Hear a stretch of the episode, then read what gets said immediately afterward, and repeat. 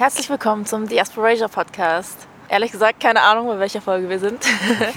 wir sind nämlich heute auch gar nicht bei uns äh, in unserem Studio, sondern wir sind gerade in Stuttgart und chillen auf so einer Wiese.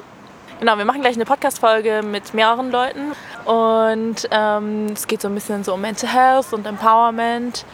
Insbesondere nachdem wir halt diese Serie zu nachhaltigem Aktivismus gemacht haben, haben viele von euch irgendwie gefeedbackt, dass es schon irgendwie triggernd war. Und wir haben nicht so sehr auf unsere Ressourcen geachtet und haben selber auch gemerkt, dass das irgendwie für uns nicht so gut war. Und wir haben auch irgendwie so viele Fragen bekommen von Leuten zum Thema Mental Health und auch Therapie, wie man TherapeutInnen findet, was es für Formen gibt und so weiter und so fort. Deswegen holen wir uns jetzt Verstärkung. Wir versuchen die Folge schon seit mehr als einem halben Jahr zusammenzukriegen und alle zusammenzukommen, aber wegen Terminkalendern und Terminfindung hat sich das so ein bisschen rausgezögert und wir freuen uns endlich hier zu sein. Wir haben auch noch so ein paar News. Also einmal einen Workshop, den wir geben werden. Am 24. und 25. August, also diesen Monat, im LSKH. Okay, wow. ähm, in Frankfurt. Wir packen alle Infos dazu in die Infobox. Es wird ein zweitägiger Empowerment-Workshop ähm, mit queerem Fokus auf migrantische Perspektiven oder vor allem, ja.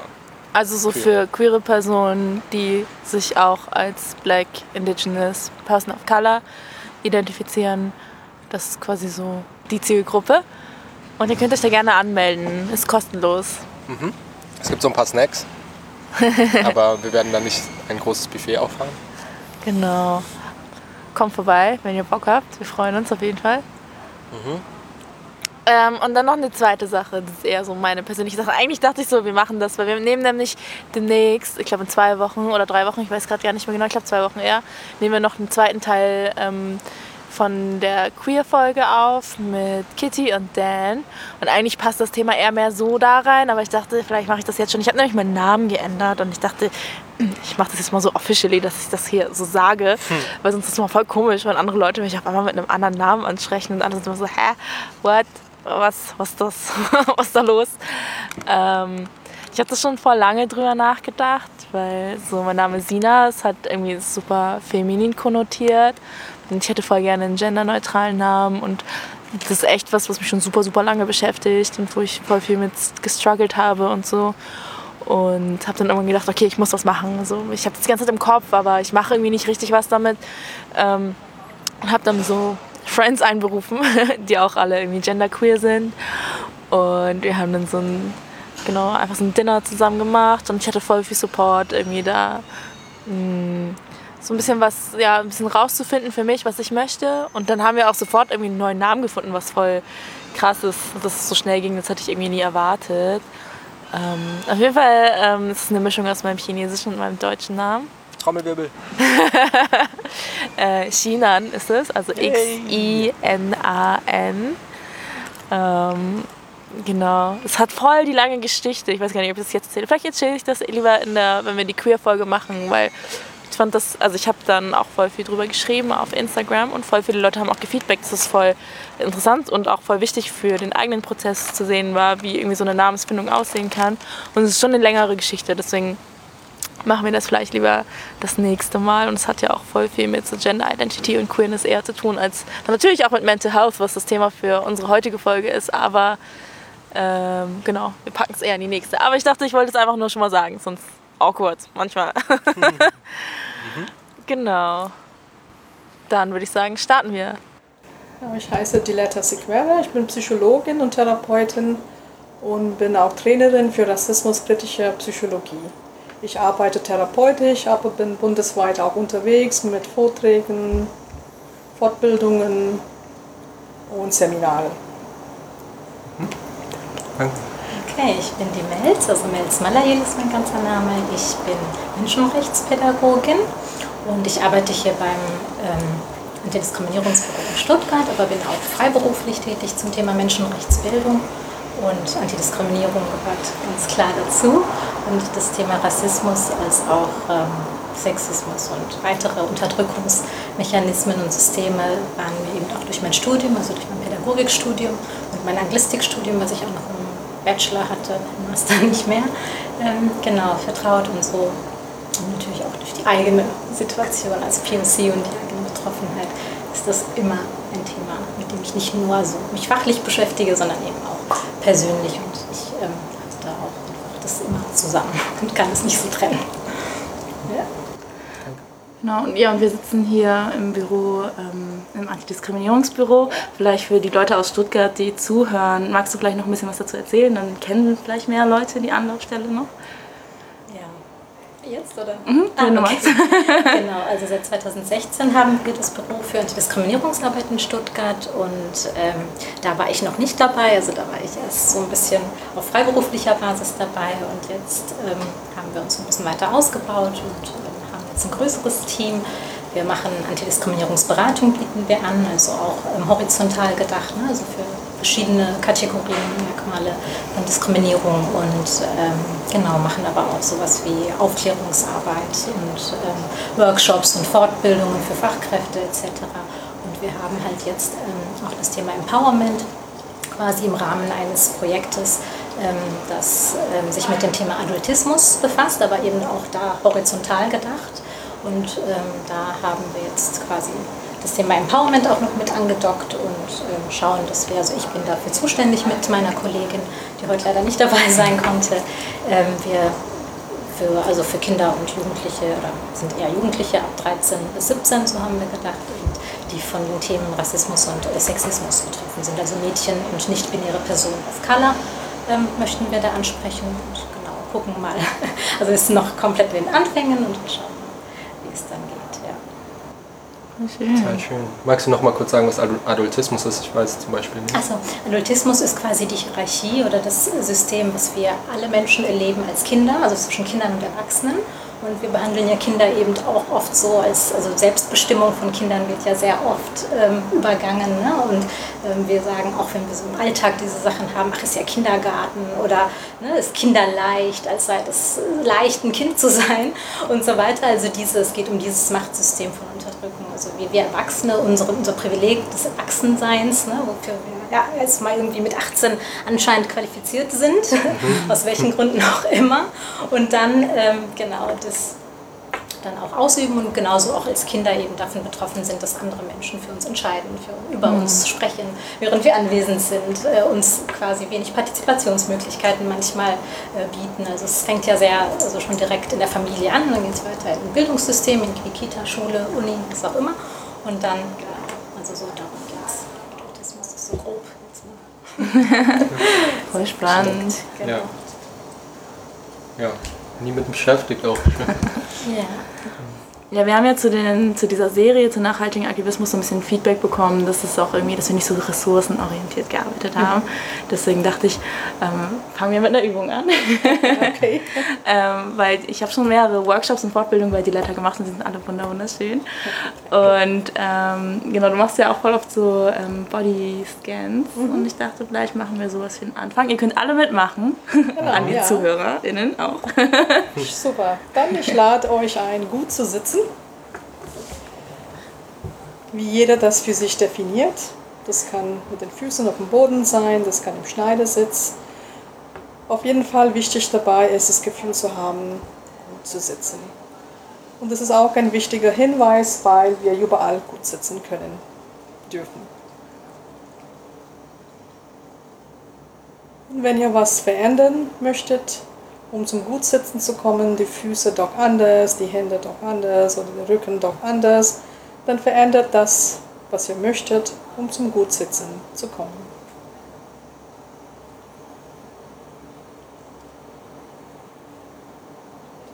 Und jeder von euch nimmt für euch wahr, für sich wahr, woran ihr das Gutsitzen feststellt. Sind das die Füße? Ist es der Rücken? Ist es doch der Atem, der ausgewogen hinein und hinaus fließt?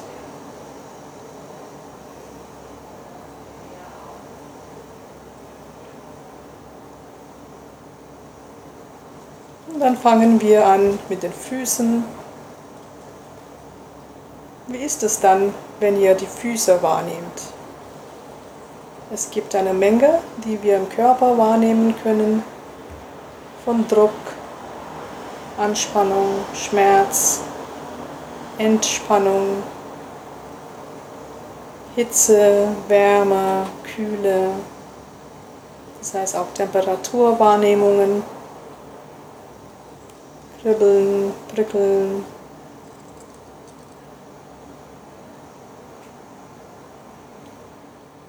Und dann die Wahrnehmung nach oben lenken, die Unterschenkel, die Waden.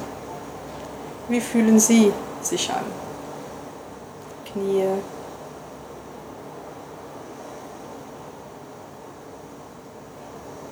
Oberschenkel.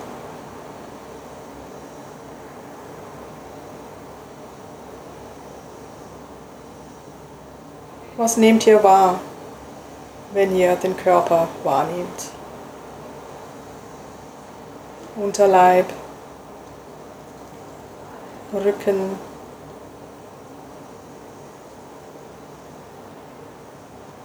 der obere Rücken, der untere Rücken.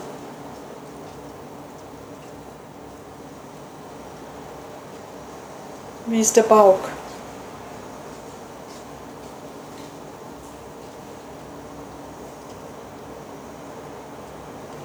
Und der Brustkorbbereich.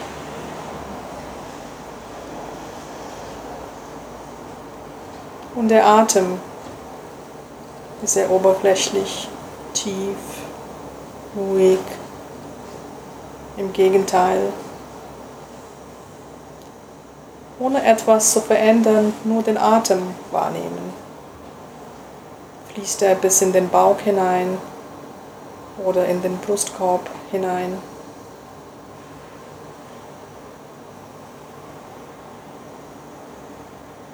Und dann die Hände wahrnehmen. Wie sind die Hände?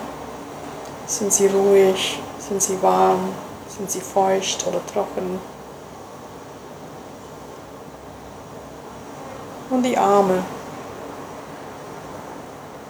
Fühlt der linke Arm sich ganz genau wie der rechte Arm oder merkt ihr Unterschiede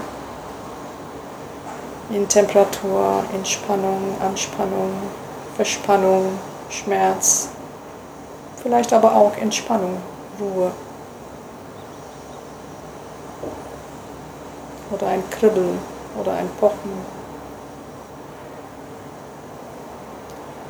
Und dann den Schulterbereich wahrnehmen, hineinspüren. Nacken, Hals.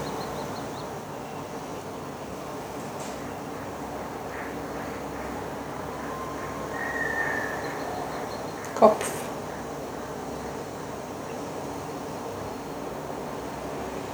Das Gesicht.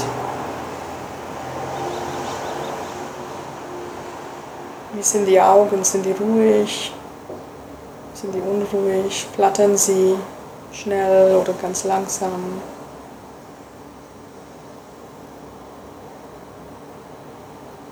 Bewegen sich die Augen, wenn ihr geschlossene Augen habt?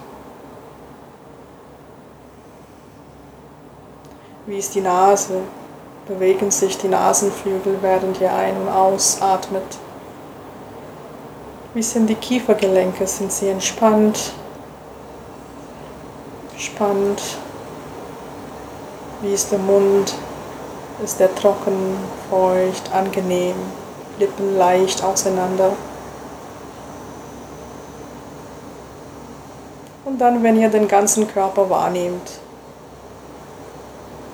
wie fühlt ihr euch? Was für psychische Gefühle sind da?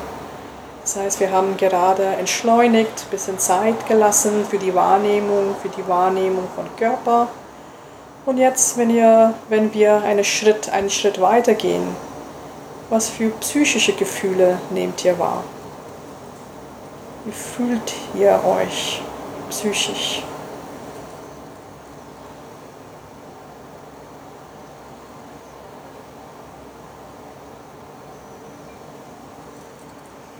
Nur eine Momentaufnahme machen. Und dann kommen wir zurück zum Gutsitzen, falls etwas sich verändert hat. Nochmal zurück zum Gutsitzen kommen. Wenn was verändert werden muss, dann verändert das. und ohne den Bezug zum Gutsitzen zu verlieren. Sehr langsam die Augen aufmachen, sehr langsam, das heißt so als nur ein Spalt die Augen offen haben, noch nicht so fokussiert schauen. Und mit der Zeit immer offener die Augen, immer fokussierter der Blick. Und jeder in ihrem, in seinem Rhythmus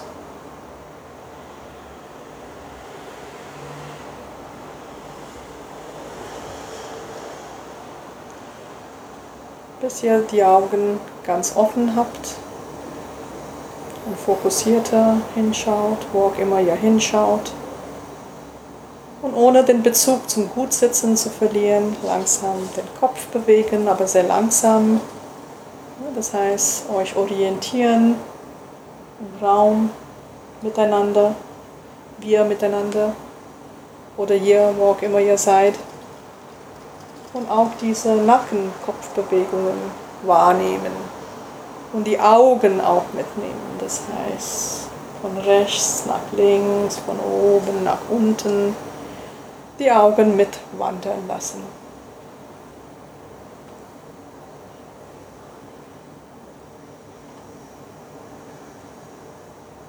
Genau. Und so haben wir jetzt eine kleine Einheit gemacht Bodyscan, Körperwahrnehmung, entschleunigen vor allem, dass Zeit da ist, um Körpergefühle wahrzunehmen. Danke. Ja, schön. schön. Um, wow. So entspannt gerade. um, ja, das ist krass. Ich hatte Gerade als wir die letzte Folge, diese Serie aufgenommen haben zu nachhaltigem Aktivismus, war eine sehr schwierige Zeit für mich. Und ich habe diese Bodyscans immer gemacht, als ich schon eine Panikattacke hatte quasi. Und es hat mir voll da rausgeholfen. Und ich habe das sehr, sehr lange nicht mehr gemacht. Und habe gerade gemerkt, okay, als es so losging, dann bin ich nervös geworden, weil mein Kopf das direkt damit verbunden hat. Aber ganz schnell bin ich wieder da rausgekommen und ja, jetzt bin ich super entspannt. Also, danke. Aber auch danke, dass du das gesagt, dass du das gesagt hast, weil das ist genau was passiert. Ne?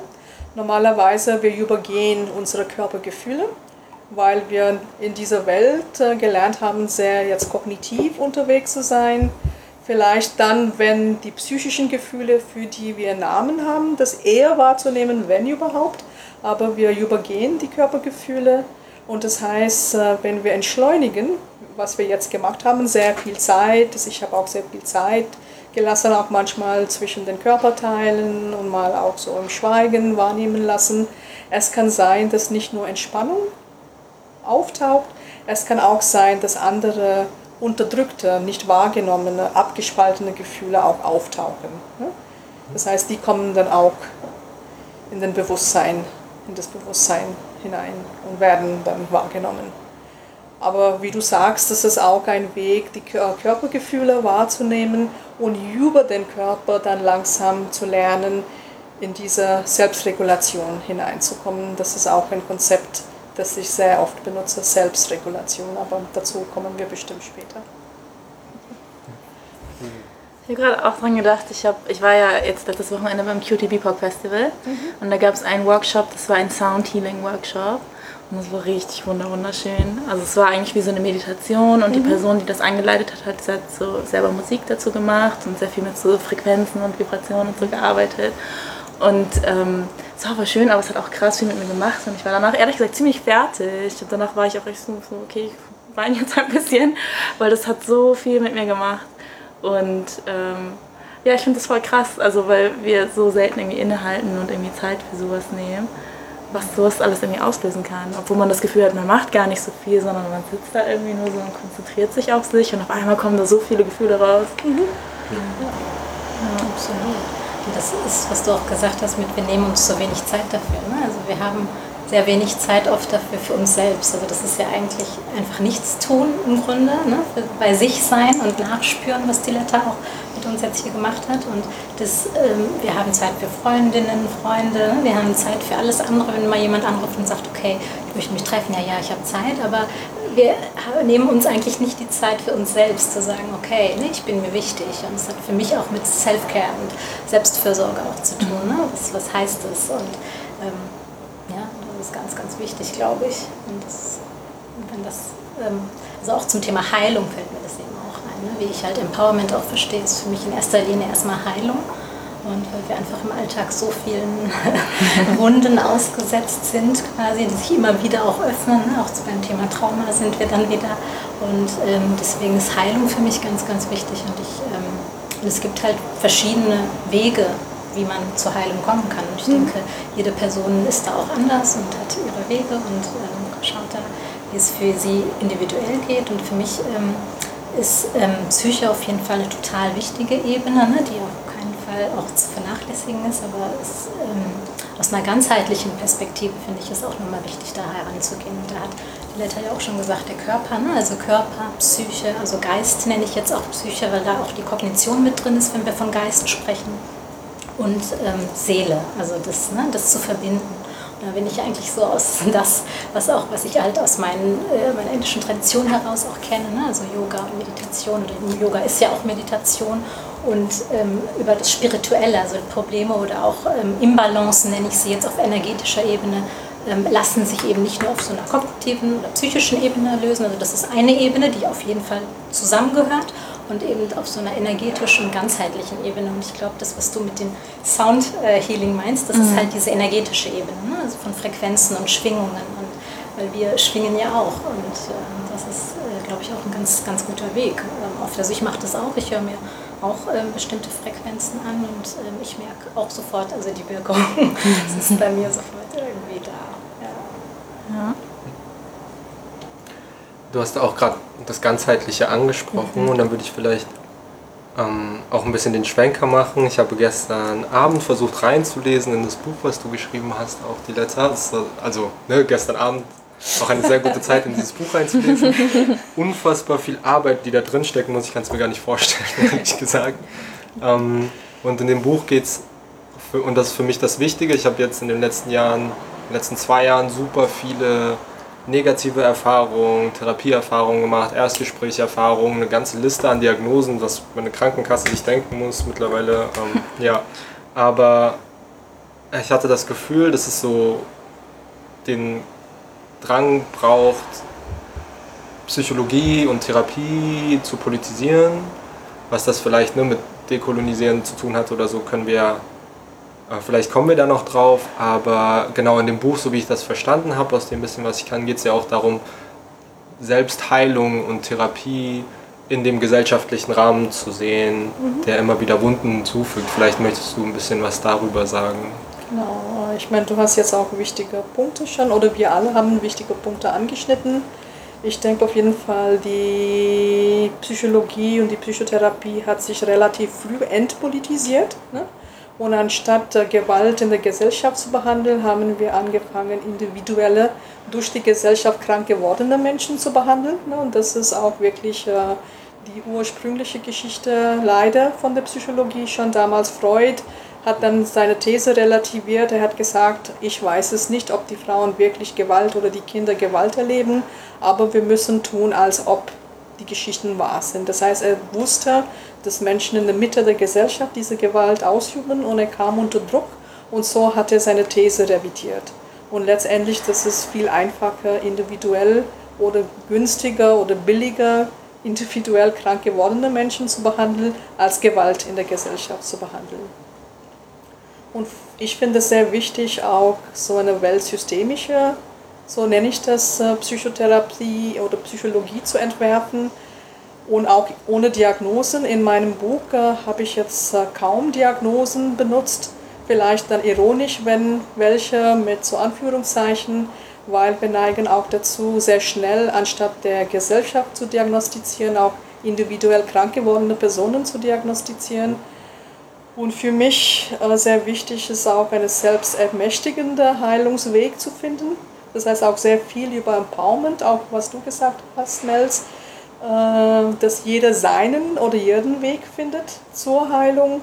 Und vor allem auch für mich ein sehr wichtiges Konzept, die Selbstregulation. Äh, klar, wir brauchen dann Biografiearbeit oder Arbeit mit Identität und all diese Dinge. Aber wenn wir zu einer guten Selbstregulation finden, dann glaube ich, sind wir dann auch halbwegs gut unterwegs. Obwohl das Wort Selbstregulation täuscht. Ne? Selbstregulation ist die Fähigkeit, in Zusammenhang mit meinem sozialen Umfeld mich selbst zu regulieren. Aber manchmal, wenn die Gewalt von der Gesellschaft ausgeübt wird und wir weniger gute Orte finden, um diese Selbstregulation aufzubauen, dann muss ich Wege für mich finden, diese Selbstregulation aufzubauen. Magst du vielleicht zwei Sachen noch ein bisschen genauer erklären? Einmal, was systemisch bedeutet und was genau man sich unter Selbstregulation vorstellen kann, weil ich glaube, das ist relativ abstrakt, wenn man sich damit noch nicht beschäftigt hat. Äh, Selbstregulation ist die Fähigkeit, genug Kraft und Energie und gleichzeitig genug Entspannung und Ruhe zu finden, um den Alltag oder die Alltagsaufgaben gut zu meistern. Das heißt, wenn man sich das vorstellt, hier ganz oben auf der Energieskala gibt es plus 10 und ganz unten gibt es minus 10, dann haben wir einen Bereich in der Mitte und das muss jeder für sich definieren. Ne? Jetzt für mich zum Beispiel minus 3 bis plus 5 ist ein guter Bereich im Alltag. Ich bin entspannt genug, ohne erschöpft zu sein oder schläfrig zu sein, zum Beispiel, um hier gut mit euch zu sitzen. Aber ich bin auch energetisch, aber jetzt irgendwie nicht so hyper oder nicht panisch oder nicht wütend. Das heißt, das wäre bei plus 10, aber ich bin in einer guten Mitte zwischen minus 3 plus 5, um jetzt das Gespräch gut mit euch zu führen, gut für mich, aber auch gut für das Ziel des Gespräches. Ne? Das heißt, wenn ich eine gute Selbstregulation habe, sorge ich für mich, dass ich in dieser guten Mitte bin, Binder of Tolerance. So ist ein Begriff aus dem Somatic Experiencing, diese gute Mitte. Und äh, da oben bei plus 10 ist alles, ne? jetzt alles, was Energie braucht, auch positive Gefühle, Euphorie, Glück, Begeisterung, aber auch Zorn, Wut, äh, Panik. Und unten ist Abspaltung, Dissoziieren, Schlaf, Müdigkeit. Das heißt, auch unten sind nicht nur negative Dinge, ne? weil ein guter Schlaf auch sehr wichtig ist. Aber manchmal, äh, wenn wir das nicht schaffen, diesen mittleren Weg zu finden über die Window of Tolerance, dann kann sein, dass wir sehr zornig sind, sehr aggressiv, oder auch sehr panisch. Oder es kann sein, dass wir abspalten, dissoziieren, um dann diese Dinge, die in der, in der Gesellschaft stattfinden, nicht wahrzunehmen. Oder auch äh, Gefühle, die wir haben, nicht wahrzunehmen, belastende Gefühle. Aber das ist jetzt wirklich nur sehr kurz erklärt.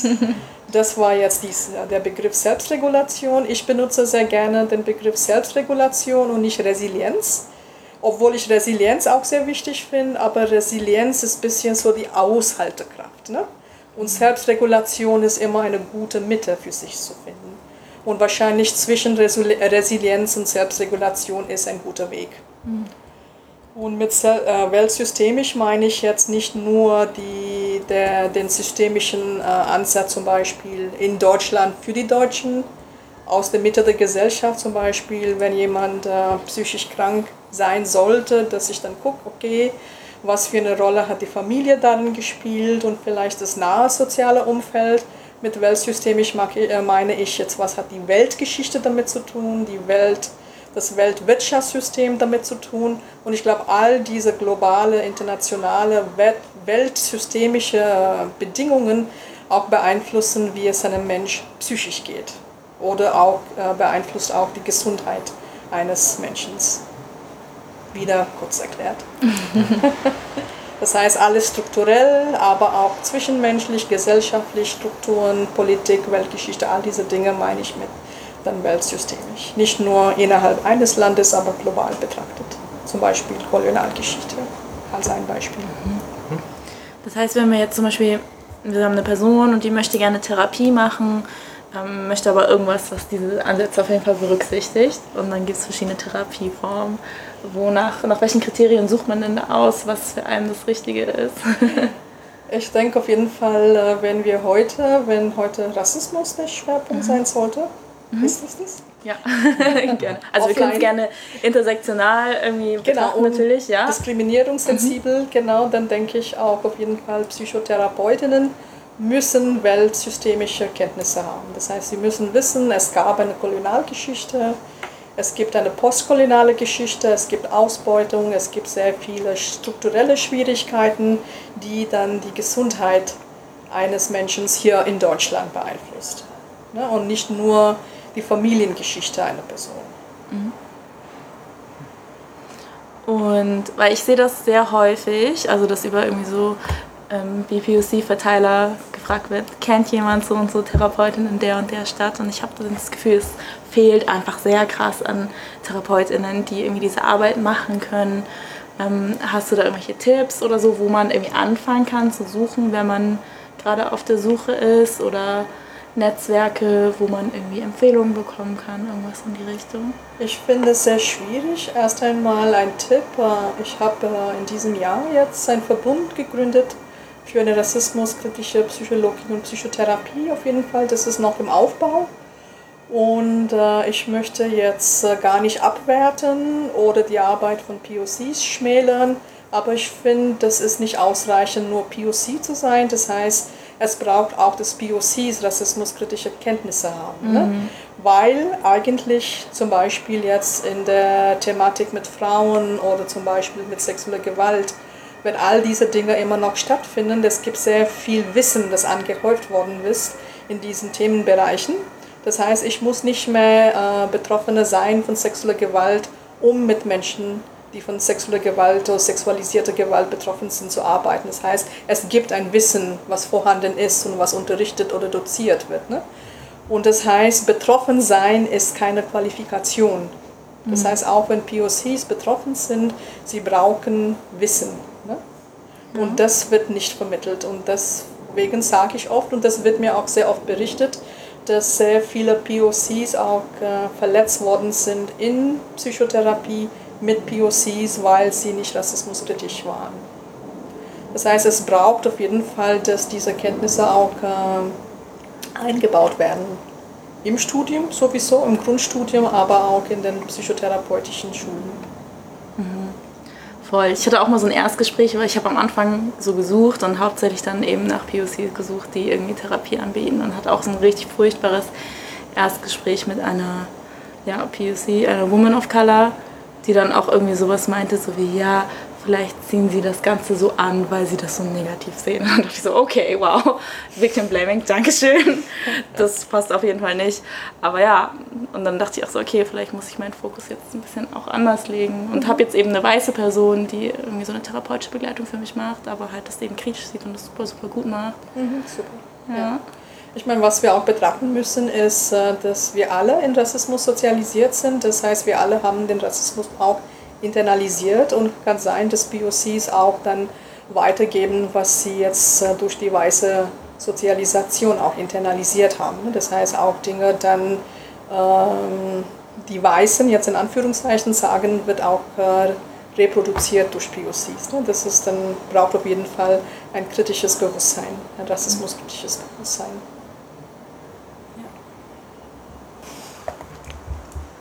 Ich würde sagen, die Forderung, dass und ich sehe das auf jeden Fall genauso. Ähm, ja, im weitesten Feld systemkritische Inhalte als Basis oder ne, verpflichtend gemacht werden müssen für bestimmte Sachen. Ja, eine, ja, eine radikale Forderung auch ist, also radikal in dem Sinne, dass es Sachen an der Wurzel greift, ne? ein Problem auf die Ursachen untersucht und dann mhm. ähm, das von Anfang an mitdenken will und nicht das als Teilaspekt sieht, sondern als, als Grundlage quasi von, von wie Gesellschaft funktioniert. Hm, genau, Melson, wie funktioniert das hier in der Stelle oder in deiner Arbeit? Was meinst du, wie das, was für Auswirkungen das hat? Ähm, oder ja, welche Relevanz, Relevanz das hat, zu sagen, wir sehen diese systemischen, diese systemische Kritik und nehmen das in unsere Arbeit, in unsere Praxis auf, weil mich auch immer interessiert, wie arbeiten Institutionen als mhm. Ganze so und versuchen damit Empowerment-Arbeit zu machen.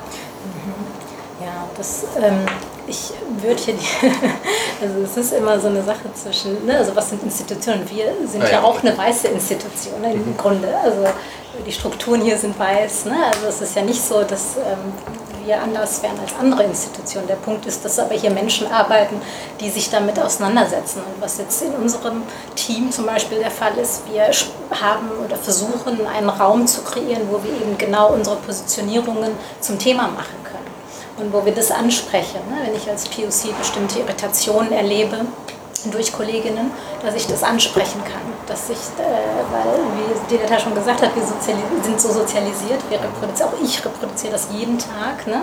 Und äh, dadurch ist es ähm, ganz, also ich sag mal, das ist eben noch eine Entwicklung oder wir stehen aus meiner Sicht noch relativ am Anfang, was diese offene Kommunikationsart, ähm, also ne, Kommunikation in, in Teams angeht, glaube ich. Also ich habe das so äh, in meinen anderen Arbeitsstellen, die jetzt nicht rassismuskritisch ausgelegt waren, auch nicht erlebt. Und äh, selbst im Thema Antidiskriminierungsarbeit ist das ein Thema, ne? auch wenn wir landesweit und, und bundesweit schauen. Und, ähm, auch POC, die in, in diesen Institutionen, wenn es welche gibt, die arbeiten, die reproduzieren das ja auch. Also das heißt, wir müssen uns gegenseitig da irgendwie ähm, und, äh, quasi helfen und indem wir darüber sprechen. Also ich finde es wichtig, einfach das zu, anzusprechen und dann Raum zu schaffen, dass wir keine Angst haben müssen, okay, ich fehle jetzt meine Stelle oder was weiß ich. ich ähm, äh, ne, also ich dass ich da irgendwie diese ganzen Repressionen nicht befürchten muss ähm, und trotzdem darüber sprechen kann.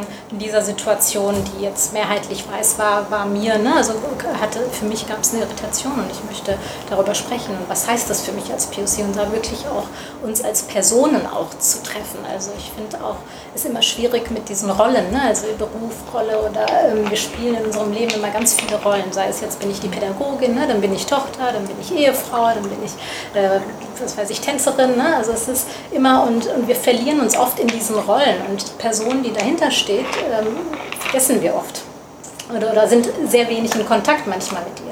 Und ich finde es wichtig, da eine Kongruenz reinzubringen, also da eine Verbindung, eine Verbindung zu haben. Nur wenn ich mit mir verbunden bin, ähm, ist auch so, ne, was du sagtest eben mit dem Spüren, sich spüren überhaupt, überhaupt zu merken, was geht gerade in mir vor, wenn ich irgendeine Irritation erlebe oder Rassismus im, am Arbeitsplatz erlebe oder woanders und, und was passiert da überhaupt mit mir. Und das zu reflektieren, finde ich halt sehr wichtig und das zu spüren eben auch, ne? also auf einer, auf einer körperlichen und auf einer, auf einer ähm, ja, Gefühlsebene spüren und sich gut zu kennen, ist, glaube ich, für mich da, ähm, um das auch verbalisieren zu können. Also für mich ist es immer so, ich bin ein sehr intuitiver Mensch. Ich spüre in Situationen extrem viel. Ich bin auch hochsensibel ne? und das ist halt immer so ein Thema. Aber ähm, bis ich manche Sachen auf eine kognitive Ebene fassen kann, das dauert. Und das dauert dann vielleicht zwei Tage und dann, dann geht es so in mir, ne, brodelt es in mir und dann, dann versuche ich das irgendwie ähm, äh, zu, zu erfassen in irgendeiner Form. Und dann kann ich es auch äh, verbalisieren und ansprechen und sagen, hey, das war das, äh, was mich irritiert hat oder das und das hat in mir das und das ausgelöst. Also das ist, finde ich einfach wichtig, dass man so eine offene Kommunikation oder dass wir als Menschen eine offene Kommunikation ja, Kultur ist so ein dummes Wort, aber das ist jetzt, das ist so ein Standardwort. Ne? Also das, das, das Leben oder ein Habitus, sage ich jetzt mal, äh, leben können. Also das ist, glaube ich, das, was ich hier auf jeden Fall erlebe und was aber auch eben Menschen wie ich und so weiter reinbringen. Ne? Also das ist auch eine Frage, welche Positionierung hast du und, und, was kennst du auch und wie bin ich auch als Person sozialisiert. Ne? Bin ich als POC komplett in weißen Kontexten aufgewachsen oder nicht? Äh, bin ich in einer weißorientierten Familie aufgewachsen oder nicht? Bin ich in, also all diese Fragen spielen da natürlich eine totale Rolle. Und wie setze ich mich auch, also mit dem Wissen vor allem, ne, Diletta, was du genannt hast, total wichtig. Also ich finde das auch, das Wissen ist total wichtig und es ist ja auch so ähm, komplex und so umfangreich. Also ich brauche ja eigentlich mein ganzes Leben, ja, äh, setze ich mich ja damit auseinander und, und, und, und es kommen Erkenntnisse. Und Erkenntnisse meine ich jetzt nicht nur auf einer kognitiven Ebene, also oder intellektuellen Ebene, sondern wirklich auch auf einer spirituellen Ebene, ja, auf das, einer Ebene des Spürens, einer Verbindung. Was macht das mit mir? Was heißt das für mich? Was, wie kann ich überhaupt sein? Also für mich ist ja dieses Sein und ganz, ganz wichtig. Und das ist ja das, was eben durch diese Unterdrückungssysteme kaum für Menschen möglich ist, als Individuum zu sein. Und, und das, glaube ich, ja, geht hier so ein bisschen. Also wir versuchen es. Wir versuchen es in diese Richtung, ja. ja. Ja, ich finde es auch immer echt wirklich dieses Spüren so wichtig und das auch einfach mhm. wieder zu erlernen. Also wir konnten das ja alle mal, irgendwie als Kinder wussten wir ja noch, wie mhm, das geht genau. und haben es dann irgendwie verlernt. Und ich merke aber trotzdem irgendwie manchmal in diesem Prozess, das wieder zu erlernen, dass ich dann irgendwie so frustriert bin, weil dann bin ich da und weiß, okay, mir geht es jetzt schlecht, weil das und das passiert ist. Aber ich bin trotzdem irgendwie in diesen Zwängen gefangen oder einfach in der Gesellschaft gefangen. Sein Buch heißt ja auch wirklich so. ähm, und das ist einfach so frustrierend. Und dann bin ich so, okay, mir geht's schlecht, weil das und das und das ist passiert. Aber ich muss trotzdem da wieder hingehen, weil das ist mein Job oder das ist meine Uni oder wie auch immer. Und ich bin nicht in einer Position, das ansprechen oder verändern zu können. Und dann habe ich voll oft so das Gefühl, okay, irgendwie, ja, das ist voll die krasse Grenze trotzdem und dann komme ich nicht weiter und dann bin ich trotzdem irgendwie immer frustriert. Mhm. Ja. Das ist auch, äh, wie sagt man, äh, einerseits auch, du hast jetzt von dem Aktivismus gesprochen. Jetzt, ich sehe meine Arbeit jetzt nicht als aktivistische Arbeit, aber auf jeden Fall, ich weiß jetzt gar nicht, wie ich es benennen sollte, möchte. Auf jeden Fall, ich sehe das auch im Sinne des Empowerments meiner Arbeit. Und äh, das macht auch was mit mir, das laugt mich auch aus, diese Arbeit zu machen. Ne? Ich möchte, äh, ich meine, ich mag von außen betrachtet erfolgreich sein, aber ich pocke auf diese Erfolg auf diesen Erfolg überhaupt nicht. Ne? Weil wenn Rassismus morgen aufhören würde, wäre ich der glücklichste Mensch. Ich muss, ich muss diese Arbeit, ich muss diesen Erfolg nicht haben. Ne? Ja. Weil das kostet mir auch sehr viel Kraft, diese Arbeit zu machen und wie du sagst, auch diese Frustration. Und dann, äh, ich bin gefangen auch in dieser Gesellschaft, in diesem machtpolitischen System. Und das ist ein Ausweg für mich, ein Heilungsweg, aktiv zu sein. Mhm. Und dennoch muss ich sehr gut für mich auch sorgen, ne? dass ich dann nicht irgendwie ausgebrannt werde. Ne? So dass ich auch dieses Aktivsein, Burnout ja. erlebe. Unser Problem. Auf jeden Fall. Ich glaube, da gibt es, also für mich habe ich einfach ganz viele, es gibt sehr viele Methoden und, und äh, im Grunde habe ich für mich äh, gelernt, ich muss es einfach nur tun und versuchen umzusetzen, eine Regelmäßigkeit reinzubringen. Für mich war es so, dass ich einfach erst, als ich wirklich krank wurde, gemerkt habe, okay, mein Körper hat gesagt, ich mache nicht mehr mit, ne? du kannst jetzt weitermachen, wie du willst, aber ich streike. Mhm. Und da habe ich dann gemerkt, okay, achtsam mit mir zu sein ne? und mehr auf eben genau diese Themen, eine ganz, ein ganzheitliches Wohlbefinden letztendlich. Ne? Damit meine ich jetzt nicht nur psychisch, sondern körperlich, ne? also sozial und, und äh, physisch und alle, alle Aspekte, die quasi dazugehören seelisch. Und ich glaube, dass das ähm, mir geholfen hat, ganz klar, dass ich einfach wirklich meinen Alltag ganz anders äh, strukturiert habe und auch einfach mal mit Kleinigkeiten, mit etwas Kleinem angefangen habe, wie eben Meditation. Es gibt da auch wirklich tolle ähm, Apps und so weiter, die, die, also die mir zum Beispiel geholfen haben, wo ich sage, okay, das äh, gibt nicht nur so ein kleines Guided Meditation, sondern auch noch mit so kleinen Videos und Erläuterungen, ähm, die, die helfen, die einfach helfen zu verstehen, was, was heißt eigentlich Meditation und, und was ähm, ne, was ist das genau? Und es geht gar nicht darum, irgendwie Regeln oder sowas ne, zu haben und sagen, okay, so ist es, sondern eher ähm, wirklich für sich, ähm, sich zu spüren und wirklich sich Zeit für sich zu nehmen. Und Meditation ist ja auch eigentlich eine Form von Reflexion, ne? also dass man eine Innenschau und, Reflexion. Ich glaube, das ähm, hilft. Also ganz, ganz kleine Sachen, die ich im Leben verändert habe und die dann sich einfach über ähm, einen Zeitraum für mich einfach als Lebensweise ähm, entpuppt haben. Also ich habe das einfach umgestellt. Für mich hat auch eben Ayurveda, so, ne, all diese Sachen aus der indischen ähm, Medizin und so weiter, das hat mir total geholfen. Und ähm, da gibt es sehr viel, was man, glaube ich, machen kann. Zum Beispiel habe ich einfach meine Routine, also viele Sachen wurden Routinen. Morgens habe ich eine Stunde immer, also ich habe nicht eine Stunde, ich brauche ungefähr zwei Stunden, glaube ich, morgens zwei bis drei Stunden, bis ich, also bis zu dem Zeitpunkt, dass ich anfange ähm, aufzuwachen und dann zu essen. Also habe ich drei Stunden und in diesen drei Stunden geht es eben genau um so achtsame Dinge. Ne? Also dass ich erstmal aufstehe und dann zum Beispiel auf leerem Magen mein warmes Wasser trinke. Ne? Und also es fängt schon direkt ähm, an mit Heilung, körperlicher Heilung und auch eben Entgiftung. Also auch das Thema ist im Ayurveda auch, oder auch im Yoga total wichtig. Ne? Wie ernähre ich mich? Also Ernährung ist ein ganz, ganz großer Aspekt oder auch Darmgesundheit. Ne? Was heißt das eigentlich? Weil wir wissen, dass heute auch aus der Wissenschaft ist mittlerweile auch hier angekommen, dass äh, der Darm der Sitz unserer Gesundheit ist und auch unsere Hormone und unser ganzes System eigentlich davon, gerade auch, ne, wie wir uns fühlen, wie wir denken, all das beeinflusst gerade so Ängste, Depressionen, ne, all das kann eben damit zusammenhängen. Und wenn man da sein Lebensstil Stück für Stück verändert, habe ich gemerkt, dann, dann passt das. Und ich habe meine Ernährung sehr stark umgestellt ne, und ähm, ich habe hab Meditation und Yoga in meinem Alltag integriert und das ist trotzdem, das heißt jetzt nicht, dass ich alles perfekt mache oder so, ne? Also den Eindruck möchte ich hier nicht äh, liefern, sondern ähm, es geht eher darum, das einfach zu üben. Also je mehr ich es mache, desto mehr wird es zu einer Praxis und desto mehr integriert es sich für mich in meinen Alltag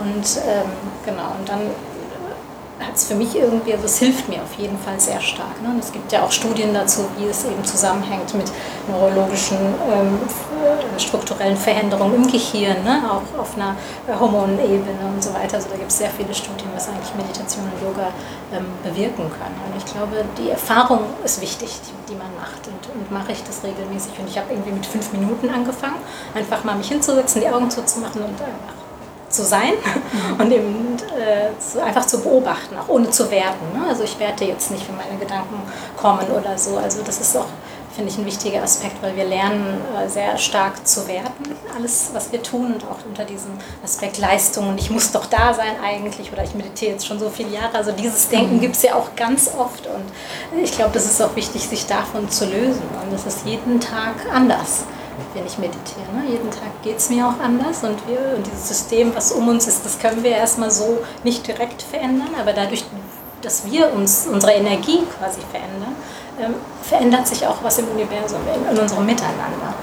Und daran glaube ich schon, also das ist meine persönliche Erfahrung auch, dass sich die Energie oft äh, auch verändert in Situationen. Gleichzeitig äh, führt das auch dazu, dass meine Energie ganz oft dann irgendwie, ne, ähm, es irgendwie runtergeht. Aber ich, ähm, Energie ist auch nichts, was man verlieren kann, sondern sie transformiert sich nur.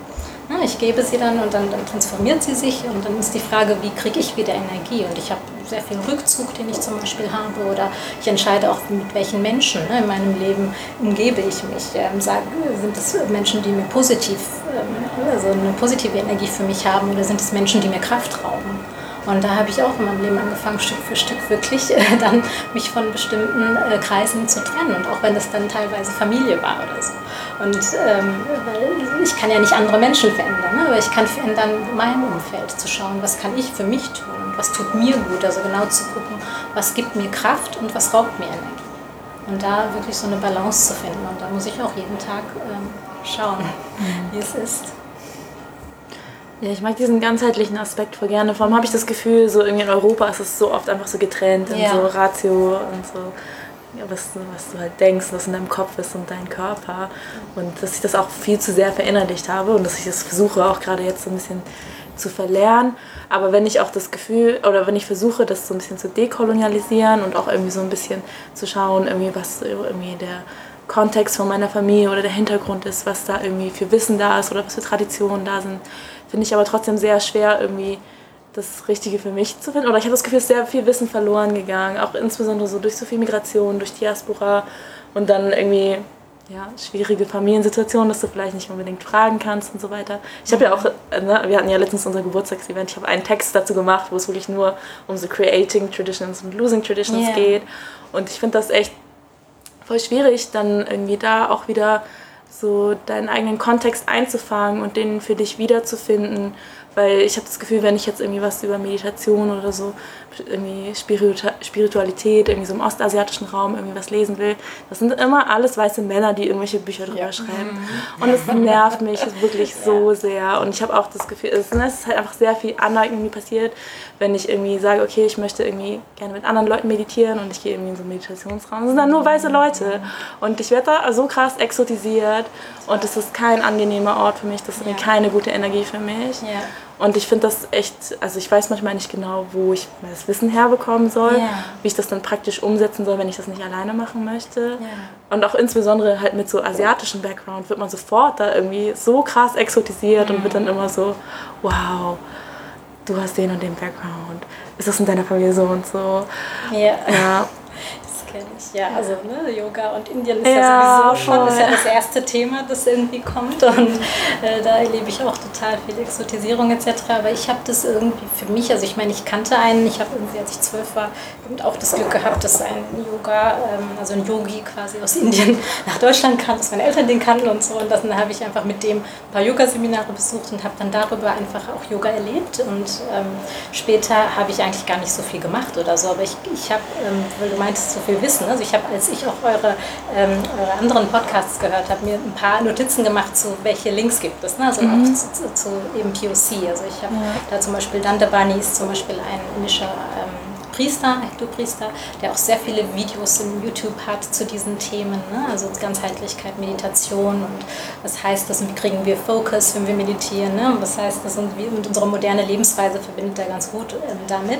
Er ist auch ähm, jemand, der, es ist ja auch im, im amerikanischen Raum gerade so, was so in dem Corporate in der Corporate Culture und was in diesem ganzen Business-Bereich sind gerade mhm. diese Menschen total auf dieses Thema. Ne? Also ja, und Achtsamkeit und Meditation, die vereinnahmen mhm. das auch sehr für, für sich. Ne? Also das ist auch so ein Thema, das ich sehr kritisch sehe. Nichtsdestotrotz ist über YouTube eben sowas ähm, ganz gut auch oder auch im Internet eben available. Und ich glaube, ich weiß nicht, ob ihr Jay Shetty kennt. Das ist auch ein indischer der auch mal Mönch war, ist es nicht mehr, der aber auch in Amerika ähm, settled ist und ähm, der auch total tolle Weisheiten einfach, die er erlebt und die er erfahren hat, auch weitergibt. Und das, also ich habe da ganz viele Sachen, die ich sicher hier verlinken kann. Und das war auch das Erste, was mir so eingefallen ist und wo ich drauf geschrieben habe, wie, ähm, was kann helfen und so wirklich so praktische Sachen teilweise und teilweise eben auch so philosophische Weisheiten, die da, die da mit, mitschwingen. Und ähm, es gibt auch ähm, ja, noch weitere Sachen. Also ich habe mir ganz viel aufgeschrieben, aber vielleicht können wir das, ich weiß nicht, ob ich das jetzt alles nennen muss, aber dass wir es einfach vielleicht zum Schluss äh, dann irgendwie. Voll gerne. Ja, du kannst einfach gerne erzählen, so oder auch irgendwie so ein bisschen yeah. dazu, damit Leute es vielleicht zuordnen können, was was ist oder so. Okay. Ja. Und später auch die Links für die Ja, die machen wir auf jeden Fall in die Infobox. Genau, das habe ich auch gedacht. Anstatt dass ich jetzt irgendwie, ich weiß jetzt nicht, wie das dann, wenn ich da jetzt so viel drüber rede, wie das dann ist für, für die Zuhörenden.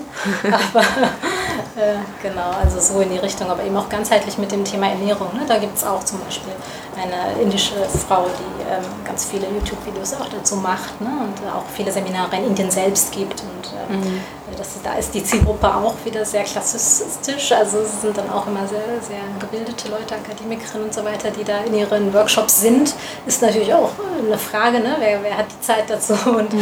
äh, sich mit diesen Themen äh, zu, zu beschäftigen. Aber nichtsdestotrotz sind die Sachen, die Sie sagen, eben auch wo ich mitgehe, ne? wo das resoniert. Also für mich auch dieses, was du meintest mit diesem Suchen, was passt zu mir. Ich glaube, das ist vielleicht auch ein Suchprozess, aber für mich hat sich das so auch, ähm, ich spüre das. Ne? Also wenn ich, wenn ich sehr stark ähm, mir Zeit gebe, mich zu spüren, dann spüre ich auch, wenn ich Wissen habe, passt es? Ist es, ist es die Wahrheit sozusagen? Ne? Also ich mhm. rede hier nicht von, von richtig und falsch Wahrheit, sondern von einer universellen spirituellen Wahrheit. Ja? Und, und das, ob das sozusagen mit mir resoniert, das merke ich. Ne? Also wenn ich merke, dass total viel Resonanz gerade erzeugt, dann, dann gehe ich auch in diese Richtung oder äh, umso stärker. Und, und gerade in so weißen Kontexten war ich zum Beispiel noch nie unterwegs. Ne? Also das mhm. war auch für mich von vornherein klar, ich gehe nicht in einen Yoga-Kurs, ich gehe nicht äh, bei einer weißen Person. Nee, das, das war für mich auch nicht möglich irgendwie, weil der Raum zu sehr geladen ist von bestimmten Energien, die ich dann sofort spüre und wo ich dann nicht sein kann.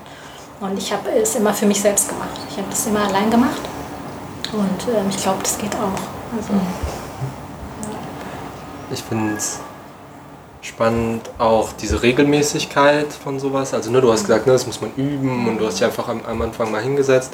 Es gibt eine ganz tolle Podcast-Folge für die Leute, die Englisch äh, mit Englisch komfortabel sind, ähm, von einem Podcast, der heißt ähm, Healing Justice. Und da spricht äh, Sie heißt äh, Trisha Hersey, spricht und macht The Nap Ministry. Also es geht viel um Erholung mhm.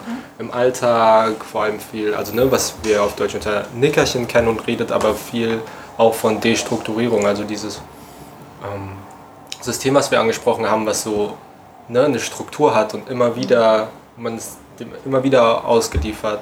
Und dass es auch Struktur braucht, quasi irgendwie Sachen zu verlernen, Regelmäßigkeit braucht, Sachen zu machen. Ich habe es gerade auch mit dem Bodyscan ganz intensiv gemerkt, dass ne, je mehr ich das geübt habe, desto besser wurde es. Und dann, also wenn man Übung verliert, dann macht das auch nochmal was mit einem selbst, also genau so eine Regelmäßigkeit immer und immer wieder dran zu, also ja, dran zu bleiben und das allmählich zu verlernen und Selbstfürsorge einzubauen für sich selbst. Glaube, ich kann das nur sehr stark bestätigen. Erstmal aus der therapeutischen Arbeit, aber auch aus meiner persönlichen Praxis, was du sagst, Mels. Äh, vor, zehn Jahren, vor zehn Jahren war der Schlaf mir wichtiger. Heute stehe ich auch zwei Stunden früher auf, genau um diese Dinge zu machen und auch nicht nur zu meditieren, aber auch zu beten oder so eine Art Spiritualität auch für mich zu leben. Und äh, jetzt möchte ich jetzt nicht wiederholen, was du gesagt mhm. hast. Ich mag das auch 80 Prozent. Ne? Das heißt nicht 100 Prozent jeden Tag, aber fast jeden Tag. Und was mir fehlt, ist auch, was du auch gesagt hast, äh, Chinan, äh, dass ähm, Spiritualität ist für mich jetzt nicht nur etwas, was ich alleine in meinem Zimmer, in meinem Meditationsraum für mich übe, aber das ist etwas, was ich mit anderen Personen auch übe und das ist, was mir total fehlt, weil ich bin jetzt im Erwachsenenalter nach Deutschland ausgewandert und ich bin total aus einem kompletten sozialen Kontext rausgerissen und eher in diese, wie sagt man, ähm, abgespaltene Gesellschaft hineingewandert. Und das heißt, es gibt auch wenig gemeinsame Räume für gemeinsame Dinge und vor allem, ich finde auch, dass die spirituelle Praxis hier auch sehr esoterisch ist. Und ich erlebe das auch jetzt, wie das auch hier genannt worden ist, dann exotiert, exotisiert zu werden. Das heißt, wenn ich in bestimmten Räume reinkomme, dann denken alle, dass ich irgendwie ein Amma bin, ne? so ein Guru oder so. Und jetzt fange ich an, über keine indischen Weisheiten oder was auch immer zu erzählen. Das finde ich mittlerweile lustig. Früher fand ich das sehr ärgerlich. Aber was mir fehlt in Deutschland äh, sind gute Räume, rassismuskritische, spirituelle Räume. Mhm. Ja. Und äh, weil das ist auch, äh, ich möchte auch diesen Zugang nicht komplett aufgeben. Ich musste das aufgeben, als ich dann ausgewandert bin. Aber da frage ich mich, wo gibt es äh, rassismuskritische spirituelle Räume? Mit Weißen, aber auch mit POCs. Aber auf jeden Fall, dass äh, der Basisausgangspunkt ist, rassismuskritisch zu sein. Ne? Weil viele spirituelle Praxen weltweit sind dann aus den ehemaligen kolonisierten Ländern und die werden sehr hoch gehalten, ohne dass die Personen und die Länder auch respektiert werden und das betrachte ich auch als sehr kritisch. Und äh, ich habe jetzt, äh, das ist jetzt ein Bereich, um den ich mich nicht unbedingt kümmern kann, aber das ist auch ein Bereich, den ich auch angehen möchte. Ne? Rassismuskritische spirituelle Räume auch gestalten. Oh, voll wichtig. Wir hatten sogar irgendwann mal überlegt, eine extra Folge zur Spiritualität zu machen. Jetzt haben wir es eigentlich auch schon voll gut mit drin. Was wollte ich fragen? Ah, genau, es geht, also ne, wenn wir über so Räume schaffen, du hast gesagt, du machst das auch für dich selbst, aber ich, ne, ich habe auch voll das Bedürfnis, das mit mehreren, also ne, in irgendeinem Kontext zu haben und ich glaube, und darüber haben wir vorhin im Zug der auf der Bahnfahrt hierher gesprochen, viele Menschen, mit denen ich organisiert war oder bin, mm, kommen das erste Mal in Räume und setzen sich dann mit Trauma oder Verletzungen auseinander und kommen auch in diese Räume, um zu heilen. Mm, genau, auch dazu gibt es eine Folge von dem Healing Justice Podcast, die ich in die Info oder die wir in die Infobox packen. Aber eine Frage, die mir sehr wichtig ist, wie können wir in unserer Arbeit Ne, wo es doch viel einfach dazu kommt, dass Menschen sich mit ihrer eigenen Verletzlichkeit auseinandersetzen und damit arbeiten. Daraus kommt ja auch viel Empowerment und viel, viele Ressourcen und Kapazitäten, ne, sehr viel Kraft. Aber ähm, wie können wir in unserer Arbeit Resilienz oder du hast vorhin ähm, Selbstregulation genannt, wie, wie schaffen wir das, das zu zentrieren, zentral zu machen, so dass die Trauma oder die Verletzungen nicht den ganzen Raum quasi einnehmen, den man an anderen Sachen arbeiten möchte eigentlich. Ich glaube, das, ja. Mhm. Soll ich was mhm. kurz zumindest meine Version ja. dazu sagen? Ähm, ich weiß jetzt nicht, wie ausführlich, soll ich ein bisschen erzählen? Gerne. Voll gerne. Äh, um Trauma zu verstehen, muss man auch verstehen, wie das Gehirn aufgebaut ist. Und jetzt sind drei wichtige Teile des Gehirns, zumindest die beim Trauma beteiligt sind. Das ist unser Amygdala, unser Hippocampus, unser Cortex. Und äh, die Amygdala ist zuständig für das Traumamaterial, aber verfügt nicht über Denken und Sprache. Das heißt, in der Amygdala sind Bilder, Gefühle, die sind nicht zugeordnet äh, und darüber besteht keine Versprachlichung. Ne? Aber das sind auch positive Gefühle, aber auch traumatisches Material ist auch da drin. Und die Amygdala ist auch mehr dann äh, agiert als unsere Feuerwehr. Das heißt, wenn etwas schwierig ist, wenn wir getriggert werden vom Traumamaterial oder von Dingen, die draußen auf der Straße stattfinden, zum Beispiel nochmal rassistisch behandelt werden oder so, dann wird das Traumamaterial getriggert und dann wir aktivieren uns. Ne? Und äh, die Amygdala versteht gar nicht, sie agiert nur aus dem Gefühl heraus. Sie ist auch dann äh, mehr für die Körpergefühle zuständig Der Hippocampus dagegen ist kühler, er denkt, er orientiert sich, er überlegt, was ist eine gute Lösung. Er verfügt über Sprache, auch über Logik, über Denken und auch äh, hat einen sozialen Zugang zu Emotionen. Ne? Und der Cortex ist noch komplexer in dem Denken und der Cortex erledigt ganz komplexe Aufgaben, genau dann wie Achtsamkeit oder Kognition. Und leider wird Kognition verstanden als kühles Denken aber für mich ist Kognition ein sehr komplexes, mit Gefühl verbundenes Denken. Ne? Das ist ein gefühltes Denken. Und in diesem Denken ist auch Achtsamkeit, ist Entschleunigung, ist Wachsamkeit, ist äh, auch ein Verbundensein. Das heißt, all diese Elemente eigentlich gehören zu einer guten, komplexen Kognition. Und das ist das, was gilt aufzubauen. Das heißt, auch diese Teile der Kognition werden vernachlässigt. Aber vor allem, was wir verstehen müssen, ist, dass die Amygdala bei Trauma abgeholt werden muss. Ne? Das heißt, was ich gerade erkläre, verstehen die Amygdalas weltweit überhaupt nicht. Ne? Das heißt, der Hippocampus und der Cortex versteht jetzt, was ich erkläre.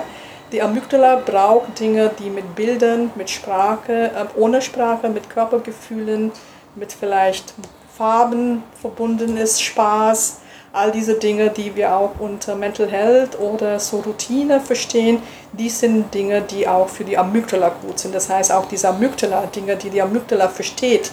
Und sie versteht das nicht kognitiv, aber auf einer Körperebene, auf einer Gefühlsebene, diese Dinge sind auch sehr wichtig, äh, um Trauma zu verstehen. Und letztendlich in solchen Räumen jetzt mit Entspannung oder mit Meditation, wenn diese Methoden nicht embodied. Ne? Wir sprechen von embodied oder verkörpert.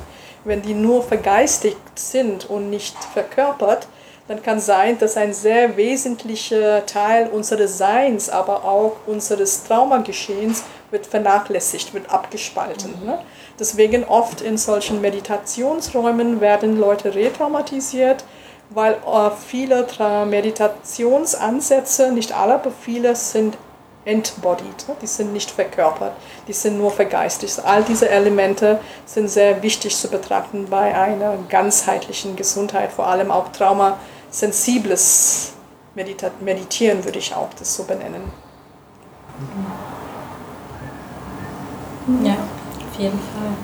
Und ähm, ich denke auch, dass die Frage ist, ähm, welche Personen sitzen da, ne? welche Individuen. Also ich kann das nicht allgemein irgendwie irgendwas dazu sagen. Also ich finde es immer schwierig, weil jede Person hat einen anderen Prozess, eine andere Auseinandersetzung. Ne? Wo, wo stehe ich gerade in meiner Auseinandersetzung mit dem Thema Rassismus, mit dem Thema Trauma? Und das sieht ganz unterschiedlich aus. Und wenn ich jetzt zum Beispiel eine Empowerment-Gruppe sozusagen habe oder hätte, dann ähm, würde ich in erster Linie äh, gucken, was möchten die Personen überhaupt. Ne? Und das ist also wirklich von den Bedürfnissen, die da sind und die auch irgendwie auch wirklich einen Raum schaffen, wo wir darüber sprechen können. Und ähm, was auch eine Kollegin von mir gesagt hat, äh, Trauma ist auch kein Ort, an dem wir uns treffen können. Mhm. Also es ist äh, vielleicht eine Gemeinsamkeit, die wir haben, aber es ist kein Ort, der irgendwie Verbindungen schafft, im Sinne von, ich kann mich jetzt mit der Person verbinden. Und ich sehe ja auch einfach, wenn ich Menschen angucke, dann sehe ich erstmal die Seele. Ja? Wir sind im Grunde Seele. Wir sind nicht Körper, nicht Geist, sondern unsere Seele. Und ähm, für mich, das ist wieder das Spirituelle. Ne? Es geht darum, sich zu verbinden mit der anderen Seele. Aber dafür ist es auch wichtig, dass ich äh, als Seele mit mir überhaupt, ich als Mensch mit meiner Seele verbunden bin. Und das sind wir, davon sind wir sehr weit entfernt, sehr häufig. Und ich glaube, das ist auch ein langer Prozess, bis wir alle dahin kommen irgendwie. Aber ähm, da gibt es eben unterschiedliche Wege. Und ich glaube eben, das Trauma ähm, immer da sein wird in Räumen. Also ich glaube, äh, da können wir nicht, also wir können keine Räume haben, wo wir das ausklammern können oder irgendwie, es geht eher darum, eine Sensibilität dafür zu haben und auch das in einer Form in einer Gruppe auch zur Sprache zu bringen zu können. Also vor allem finde ich die eigenen Grenzen klar zu haben. Und dafür ist für mich wichtig, mich zu spüren. Und wenn ich mich spüre, dann merke ich sofort, also das, der Körper gibt mir sofort Signale, wo meine Grenzen sind. Ja, also und das, äh, ne, ich glaube, das kenne ich weiß nicht, ob ihr das kennt, aber das, also ich kenne mhm. das nur sofort. Ich werde zum Beispiel in manchen Situationen wütend, ne, oder ich werde, Wut ist ja auch eine Grenze, das zeigt uns eine Grenze auf, ne, stopp, jetzt nicht mehr. Und, und da kann ich entscheiden als Person, wenn ich eine Selbstregulation habe und das auch spüre, äh, gehe ich jetzt hier raus oder, oder mache ich das zum Thema. Ne? Also ich kann ja auch einfach darüber sprechen und sagen, oh, ich spüre gerade irgendwie, ich werde voll wütend. Ich weiß gerade nicht warum, aber ich, ich werde es gerade. Und das, also ich glaube, dieses offene Kommunizieren ist für mich immer das A und O. Und, und irgendwie, dass wir versuchen, da dann, welche Menschen auch da sind, ähm, miteinander irgendwie in eine Kommunikation zu kommen, wo wir uns als von Person zu Person begegnen. Und das, wie das geht, frage ich mich auch. Also, ne, wie, das ist sogar wie, weil je nachdem, welche Personen da sitzen, wenn ich Menschen kenne und, und schon mit denen irgendwie befreundet bin und dann irgendwie in so eine Gruppe gehe ne, oder so eine Gruppe aufmache, dann ist es was anderes, ähm, als wenn ich irgendwie völlig ähm, mir unbekannte Menschen erstmal da sitzen habe und dann irgendwo einen Ansatzpunkt äh, finden muss. Und daran äh, gehen ja auch viele Gruppen wieder auseinander, weil sie nicht als Personen irgendwie zueinander finden. Ja. Und, und deswegen, also Trauma ist eben kein Ort oder auch Rassismus, kein Ort, wo wir uns treffen können. Klar, es ist eine Gemeinsamkeit und das bringt uns dann irgendwie alle zusammen und dann im Miteinander merken wir plötzlich, hm, irgendwie spüre ich die andere Person nicht. Es ist, nicht, es ist keine Resonanz da. Mhm. Und wenn ich keine Resonanz spüre, dann kann ich mit der Person mich auch nicht verbinden. Und dann fällt es mir schwer. Und wir suchen letztendlich diese Verbindung. Mhm. Und, und ich glaube, dass ähm, es für mich auch wichtig ist, also gerade wenn ich jetzt mit Kindern und Jugendlichen arbeite, erstmal das Spüren, ne, mit sich selber verbunden sein, das stärker in den Fokus zu stellen und das erstmal als ersten Schritt. Und dann können wir auch in der Gruppe in eine Verbindung gehen. Und manchmal ergeben sich auch ähm, anders Verbindungen, ne? klar. Also weil jede Person hat eine andere Schwingung, hat eine andere Frequenz und da kann sich auch unabhängig davon, ob ich mit mir verbunden bin, eine Verbindung entstehen. Aber eine richtig tiefe spirituelle, seelische Verbindung entsteht erst, wenn ich auch ähm, meine Schwingungen spüre und mich, mich, mich spüre. Ja, ich glaube schon sehr oft, wenn wir in so Politgruppen gehen oder irgendwie mhm. so Empowerment-Räume, dass sie voll viel so Trauma-Bonding machen, so von wegen so, wir haben diese Verletzung und deswegen projizieren wir sehr viel aufeinander, so von wegen diese Person oder diese Gruppe wird mir jetzt helfen, dass es mir besser geht und so weiter und so fort, ohne dass wir uns vielleicht wirklich gut kennen mhm. und ähm, machen große Pläne, machen, wir sagen die und die Aktion, wir machen das und das mhm. und dann, dann gibt es immer wieder diese Punkte, wo wir feststellen, so wow, wir sind hier in diesem Raum zusammen, weil wir Rassismuserfahrungen machen, aber wenn wir das nicht machen würden, wären wir ja nicht mal Friends, so, genau. weil wir so unterschiedlich sind und das passiert halt immer wieder und dann kommen halt immer wieder diese Punkte, wo dann halt so sehr krasse Verletzungen hochkommen und dann wo Gefühle oder wo wir einander einfach nicht richtig sehen und was halt Gruppen sehr oft zerbricht. Also ich mhm. habe schon das Gefühl in letzter Zeit, dass sehr viele Gruppen an so etwas scheitern und dass gerade, glaube ich, sehr viele Leute vor diese Herausforderung stellen, wie kann ich so eine nachhaltige Gruppe aufbauen, dass wir aktiv sein können, dass wir politisch arbeiten können wo wir das alles berücksichtigen können und wo wir irgendwie gut miteinander umgehen und nicht nur uns mehr verletzen mhm. und vor allem auch dieses aus der eigenen Traumatisierung heraus irgendwie andere Leute verletzen, weil das mhm. passiert einfach so viel. Mhm. Ich glaube, das Problem ist auch, wie sagt man, was du beschreibst, ist, äh, dass wir uns aktivieren in solchen Gruppen. Mhm. Ne? Und wir sind wenig bei dieser Selbstregulation. Das heißt, das ist auch so eine Facette, die nicht gelebt wird in solchen Gruppen. Und ich sehe das auch, wie du das beschrieben hast. Äh, letztendlich ist Trauma für mich keine Krankheit übrigens. Ne? Äh, Trauma ist einfach eine Trennung. Es ist eine Trennung von der Seele, es ist eine Trennung vom Körper und es ist auch eine Trennung voneinander. Ne? Weil ja. Trauma, wie sagt man, Trauma ist ein riesengroßer Bereich und das ist nicht nur PTBS, posttraumatische Belastungssyndrom. Die meisten kennen nur PTBS und PTBS hat viel mehr mit ähm, Schocktraumata zu tun und Trauma eigentlich, wenn das innerhalb des eigenen Bezugssystems stattfindet, ja, wie jetzt sexualisierte Gewalt oder Körpergewalt oder was auch immer, äh, oder auch rassistische Gewalt, das findet in unserem Bezugssystem statt. Und das ist auch das Trauma, ne? voneinander getrennt zu werden und diese Verbindung auch verloren zu haben zu der Menschheit oder zu anderen Personen, die eigentlich für uns wichtig sind, ne? sei das die Nachbarschaft, sei das die Mitschülerinnen, sei das die Kommilitoninnen oder die Mitarbeiterinnen oder so. All diese Dinge werden durch Gewalt getrennt und das ist das Trauma und es gilt dann, äh, diese Verbindung wiederherzustellen und uns nicht zu aktivieren, nicht ja bei plus 10 und uns ärgern und uns solidarisieren. Mhm über, diese, über den Zorn und über die Wut und über die Angst und was auch immer, aber auch in den gemeinsamen Aktivitäten auch immer wieder diese Selbstregulation aufbauen, ne? so gute Räume miteinander aufbauen. Mhm. Ja. Und ich habe auch eine Therapeutin sagen hören, dass ja auch Trauma, dass es zu Trauma gehört, dass wir einfach immer viel zu viel wollen mhm. und viel zu viel tun. Oh, und das äh, habe ich halt bei mir dann auch so gemerkt. Stimmt. Und, ne, und dann habe ich einfach immer auf die Bremse getreten und langsam. Und es hat wirklich also ganz viel Zeit auch gebraucht, bis, bis ich auch jetzt zum Beispiel beruflich ne, meine Ziele irgendwie vorangebracht habe. Aber ich merke, also ich spüre auch, dass das Universum geht mit. Ne? Und, das, und wenn man langsam ist und wirklich die Geduld hat und einfach, und Geduld ist nicht meine Stärke, also ich bin total ein geduldiger Mensch. Und, aber das äh, ist auch so ein Punkt, ne? Geduld haben mit sich, aber eben auch mit den Dingen, die passieren. Und, und wenn wir uns auf diesen Prozess einlassen, also was ich für mich merke, ist, ich habe ein sehr großes Vertrauen in das Universum. Das hatte ich schon immer. Ich weiß, am Ende des Tages wird alles gut werden. Und alles, was passiert, äh, passiert zu unserem Guten. Und, und auch wenn wir es in der Minute nicht sehen auch wenn wir in der Minute das als total schrecklich und, und was weiß ich ähm, empfinden. Ne? Und dieser Satz hat mir auch sehr geholfen. Ne? Also, dass alles, was passiert, ähm, also auf Englisch, ne? everything that happens, happens in your favor. Äh, und es hilft uns, uns quasi zu unserer wahren Größe, ähm, dass wir darin erwachen können. Und ich glaube, dass ähm, das auch wichtig ist, einfach Geduld zu haben, Sachen, dass, dass die passieren und dass man vielleicht, wenn es nur eine kleine Sache ist, die, die ich irgendwo reingebe, und dann, dann passieren schon Dinge. Das bringt schon Dinge irgendwie ins Rollen. Und wichtig ist diese Verbundenheit mit mir und dass ich auch ähm, authentisch bin, dass ich sein kann, in dem, wie ich bin. Und, und das macht schon was. Und das hat jetzt in den letzten drei Jahren super viel in meinem Leben bewirkt, obwohl ich sehr wenig gemacht habe. Und ich kann nicht super viel irgendwie auf einer Liste vorweisen, was ich irgendwie getan habe. Ich habe hier und da Dinge gemacht, aber halt in meinem Tempo, ne? langsam und nicht zu schnell und, und sehr achtsam mit mir. Also vor allem mich habe ich an erster Stelle sozusagen gesetzt. Und das hat aber sehr viel verändert äh, in dem, was auch kam vom Universum. Und das äh, auch von meiner Umwelt. Und, und das fand ich, also das ähm, war für mich auch eine neue Erfahrung. Und äh, ich glaube, dass diese Geduld und diese Langsamkeit ganz, ganz mhm. wichtig ist, weil ich auch immer jemand bin, der viel zu schnell ist. viel zu viel machen will. Entschleunigen, genau. was wir dann auch machen, dann genau. beim Meditieren oder Bodyscan oder mhm. einfach Zeit zum gut sitzen, schwimmen, ja. im Garten arbeiten, kochen. Ja, es ist voll schwierig, da hinzukommen, weil ich habe das Gefühl, dass ich voll passiv bin, wenn ich sowas mache.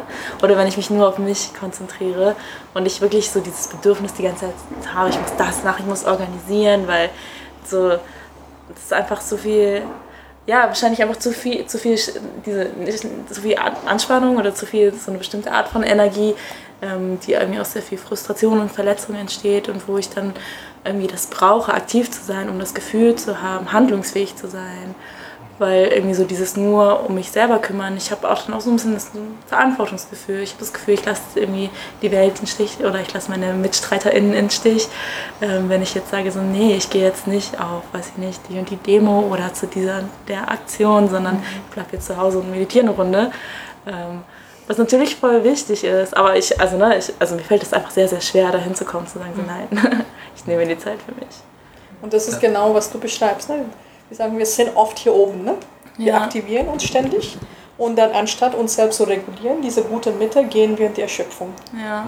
Ja, das heißt, wir sind entweder oben oder kollabieren, sind frustriert, ohnmächtig. Aber diese gute Selbstregulation, auch Self-Care, ne, Selbstfürsorge, ne, wie sollte die, äh, die Welt besser werden, wenn du nicht gut für dich sorgst? Ja, Aber ich glaube auch insbesondere, also wir haben, als das mit Chemnitz war, haben wir eine Folge auch drüber gemacht. Und ich glaube, es ist einfach gerade sehr viel das Gefühl, so wow, wir müssen gerade so einen Marathon laufen. So die Zeit tickt, so es wird in Deutschland wird immer schlimmer, es wird immer schlimmer. Wir müssen so viel Energie da reinstecken, damit sich irgendwas verändert, weil es kann kippen so und es kann dieser Zeitpunkt kommen, wo es irgendwie zu spät ist. Mhm. So und dann können wir so viel Selfcare machen, wie wir wollen. So wenn die Strukturen so sind, wie sie sind, wie sollen wir da rauskommen? Und ich glaube, das ist halt auch irgendwie so sehr, sehr viel Angst, die da mit drin reinspielt. Hm, wieder hier. Ne? Ja, voll. Und letztendlich all diese Dinge sehr, sind sehr wichtig. Ne? Das ist als, wie sagt man, das heißt nicht entweder Selbstregulation oder genau. mhm. demonstrieren. Ne? Ja. Aber immer alle Dinge, die ihr tut, auch mit deiner guten Selbstregulation. Ne? Dann, genau wenn du zur Demo gehst, dann eine Stunde früher aufstehen und meditieren. Das ist ja zum Spaß. Ne? Zeit machen auch. Ne? Ja. Zeit machen. Ne? So entschleunigen ist extrem wichtig. Auch dieses Gespür und die Balance ist wichtig. Ne? Also das heißt ja nicht, dass ich nichts tue, wenn ich etwas für mich tue. Mhm. Und ähm, ne, wie wichtig bin ich mir? Das hat auch mit Wertigkeit irgendwie mhm. auch zu tun. Das haben wir auch nicht gelernt oft. Ne? Also wir haben eine sehr destruktive Art und Weise, wie wir mit uns selbst umgehen. Und das ähm, also versuchen wir irgendwie kognitiv zu legitimieren. Ähm, mit unserem Leistungs- und Erfolgs- und was weiß ich was System, in dem wir leben, das ja auch sehr kapitalistisch und rassistisch ist. Ne? Und, mhm. und da rauszukommen ist natürlich super schwer. Ne? Das kann ich total verstehen. Aber es ist auch ähm, die Macht der Gedanken. Das gibt es ja auch im, im ähm, diese, diese Suggestion ne? oder auch, dass man Mantras genannt, ne? also aus dem Yoga, dass man sich bestimmte Dinge auch sagt. Oder es gibt äh, verschiedene Verfahren, wie dass ich zum Beispiel einen Tag versuche, nur Positives zu sagen. Und es ist so hart, ne? es ist total schwer. Und ich habe ich versucht es. Ne? Und es ist total schwer, aber das verändert auch die Schwingung und, und auch wir verändern uns dadurch. Und ich glaube, dass dieses Vertrauen in das Tun, dass wenn ich das tue, dann, dann, dann wird es auch äh, mich äh, führen sich da so hineinzugeben. Es hat auch was mit Loslassen zu tun. Ne? Also ich lasse einfach auch mal los und ich muss nicht alles kontrollieren und alles in meiner Hand haben. Und, und obwohl ich mich auch in Situationen hilflos und ohnmächtig fühle, das ist gar nicht, ne, es geht ja gar nicht darum zu sagen, das ist nicht, das kann alles gleichzeitig sein. Und ich glaube, es gibt nicht dieses Entweder oder oder, sondern es ist auch oft eine Gleichzeitigkeit. Und wenn ich mich einmal einlasse auf diese Sachen, dann fließt die Energie auch. Wichtig ist, dass die Energie fließt und irgendwo anzufangen. Und ich glaube, dass es für jeden, jede Person mhm. ein Prozess ist und anders sein wird. Aber ich kann dir aus meiner Erfahrung auf jeden Fall also persönlich nur erzählen, dass das äh, extrem viel bewirkt und dass extrem viel sich in den letzten drei, vier Jahren für mich verändert hat, seitdem ich da eben achtsam mit mir bin mhm. und meine Lebensweise komplett umgestellt habe. Also wirklich Schritt für Schritt. Ne? Also auch nicht irgendwie ein Berg, den ich jedes Mal quasi wie Sisyphos den, den Stein hochhole und dann manchmal auch wieder runter. Aber es ist immer diese Frage der Selbstregulation ne? und Balance. Also für mich auch als Vagemensch äh, immer in Balance zu bleiben, weil ich ja eigentlich doch immer diese Imbalance auch da ist, auch von außen durch die Strukturen, aber eben auch, das führt ja auch zu, zu was in mir. Auch dieses Verhältnis von sich selbst und den anderen. Ne? Ich mhm. ich habe in den letzten Wochen, glaube ich, in meinem Kopf so die größten Schritte gemacht, seit überhaupt, indem ich nicht mehr daran denke, das bin ich und das sind die anderen, sondern wenn es mir gut geht, geht es der Bewegung gut. Dann geht es meinen Gruppen, meinen Strukturen, meinem Aktivismus, meinem Denken gut. Und wenn es den meinen Strukturen um mich herum gut geht, dann geht es mir auch gut. Und ja, es sind sehr viele äußere Faktoren, wo, ne, wo man sich vielleicht auch immer wieder aktivieren muss und diese Phasen werden kommen und sind nicht zu vermeiden.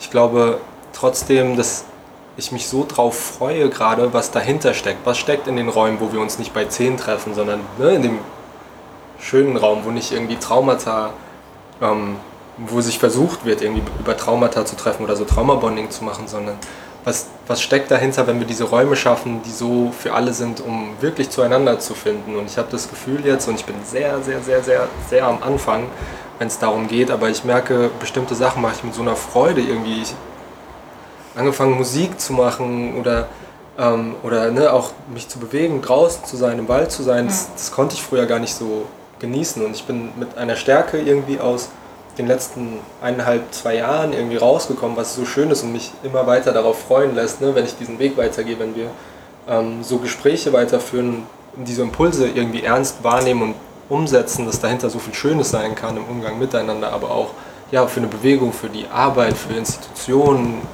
die wir nach außen hin leisten zu den Menschen. Und ich freue, also ich werde dann ja voll pießig so, irgendwie ruhig und ja, ist schön.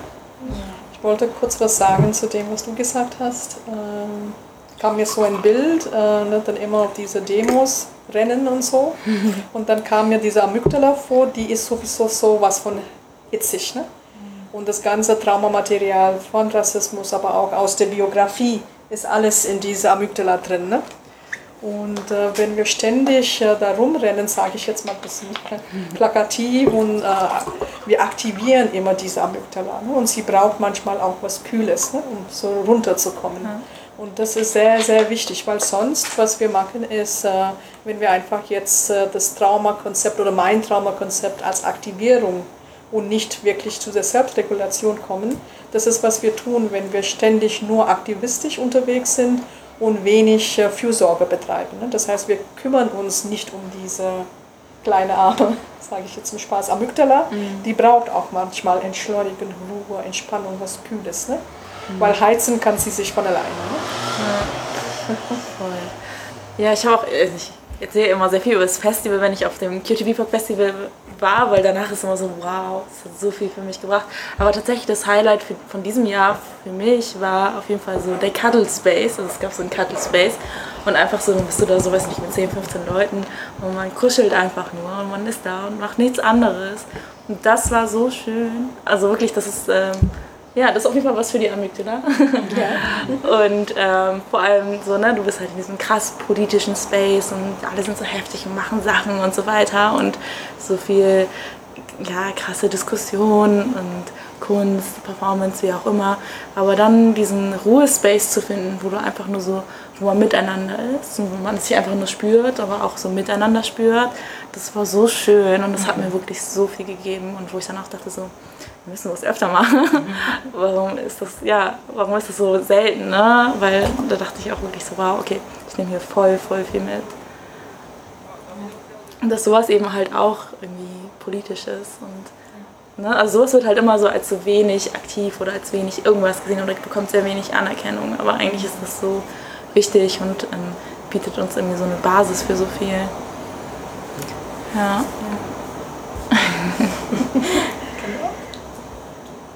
Hättet ihr Lust, nochmal so eine kleine Körperwahrnehmung zu machen? Voll gerne. Ja, voll gerne.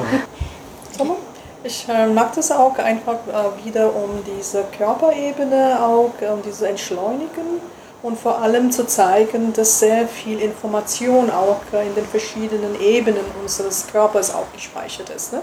Das heißt, es ist nicht unbedingt das Ziel oder die Erwartung, äh, dass ihr euch entspannt, ne? weil auch sehr viel Information, was im Körper gespeichert, äh, gespeichert ist, kann auch hochkommen. Ne? Das heißt, es kann sein einfach, dass diese Übung jetzt ganz kurz, vielleicht drei, vier Minuten, dass es ein äh, unterschiedlichen Ausgang hat, je nachdem, ne, was im Körper gespeichert ist. Aber seid ihr bereit, so das bisschen zu, zu experimentieren? Voll. Seid ihr bereit, dass wir ein bisschen mit unserem Gesicht arbeiten? Mhm. Ja. Okay. ähm, dann musst du überlegen, mit oder ohne Brille. Dann, ja. Und jeder überlegt äh, für euch, ob mit offenen oder geschlossenen Augen. Ne? Manche Leute fühlen sich, sich wohl mit offenen Augen, andere fühlen sich wohl mit geschlossenen Augen. Das heißt, es gibt keinen kein Zwang, die Augen zu schließen. Mhm. Und ich lade wieder ein, gut zu sitzen. Und wenn ihr was verändern müsst, um gut zu sitzen, dann tut das. Sitzknochen ändern oder Füße, die den Rücken, Arme, Kopf.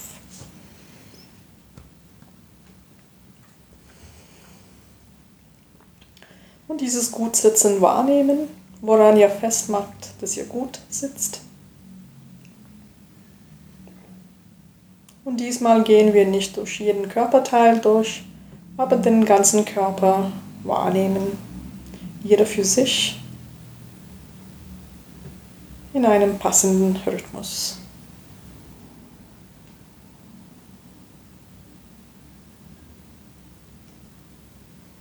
Das heißt, schaut, was so der Körper rückmeldet. Ist es kühle, ist es wärmer, ist der Körper trocken oder feucht? Kribbelt es irgendwo? Sind Verspannungen da? Ist Ruhe da, Entspannung? Und beobachtet vor allem, woran ihr das festmacht, wie es dem Körper geht.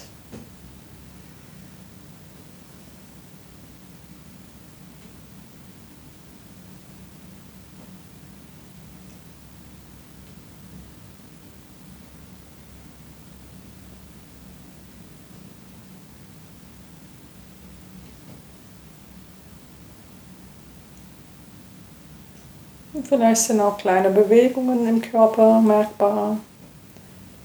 Füße vielleicht bewegen sich oder die Finger sind unruhig. Wenn solche Bewegungen da sind, einfach wahrnehmen, beobachten, Raum lassen.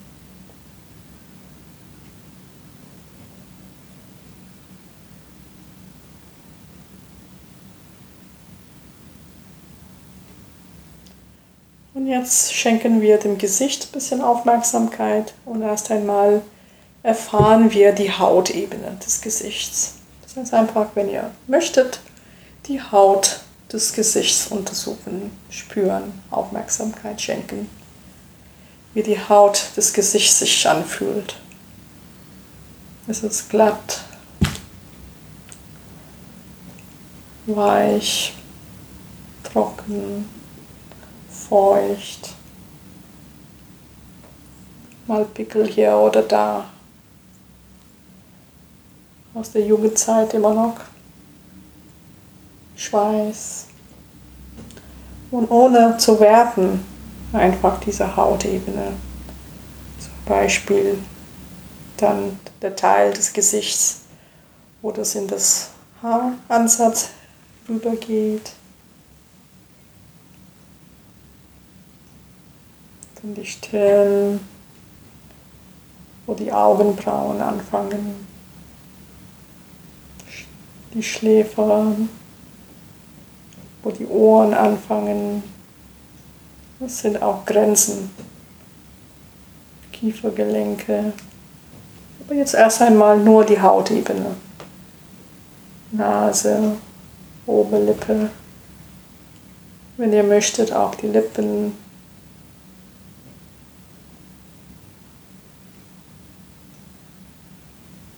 Die Augen.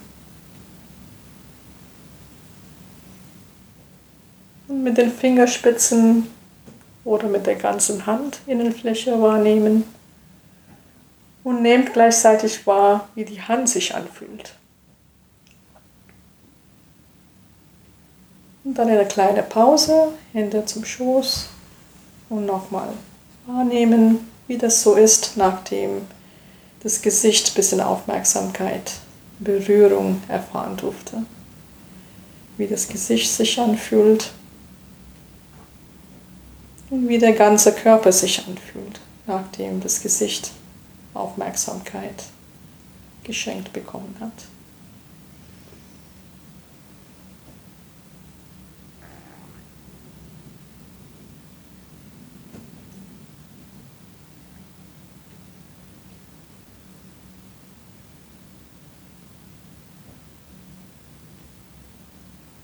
Dann gehen wir eine tiefe Ebene tiefer. Jetzt untersuchen wir die Muskulatur im Gesicht. Das heißt, die zweite Ebene unter der Haut. Was für Muskeln da sind im Gesicht. Im Kinn, bei den Kiefergelenken, im Backen, in den Oberlippe, Unterlippe.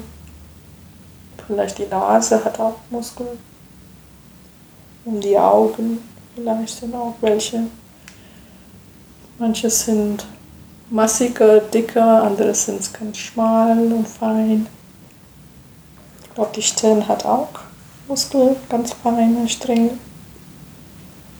Diese Muskelebene des Gesichts untersuchen. Und wie diese Muskelebene sich anfühlt. Dann wieder eine kleine Pause.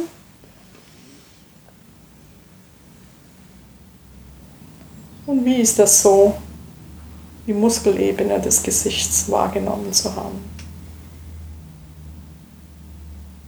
Zeit geschenkt zu haben. Wie fühlt das Gesicht sich an?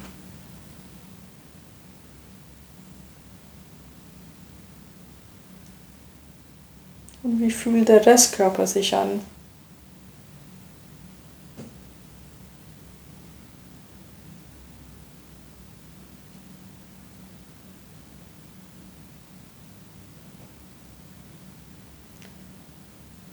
Dann gehen wir eine Ebene tiefer ein und jetzt untersuchen wir oder spüren wir die Knochenebene. Das heißt, was für verschiedene Knochen es im Gesicht gibt. Und die sind auch mit Gelenken auch verbunden. Das heißt, diese Knochen- und Gelenkebene untersuchen. Und wenn ihr möchtet, auch die Gelenke auch sich ein bisschen bewegen.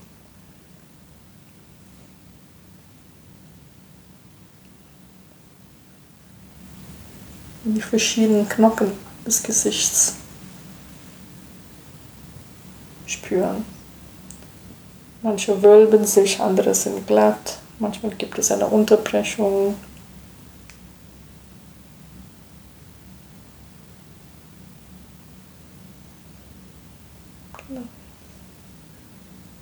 wieder eine kleine Pause. Hände zum Schoß und das Gesicht wieder nachspüren, nachdem es ein bisschen Aufmerksamkeit, Zeit bekommen hat.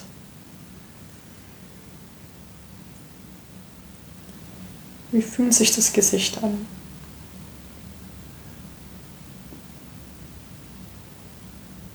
Und wie fühlt sich der Restkörper an?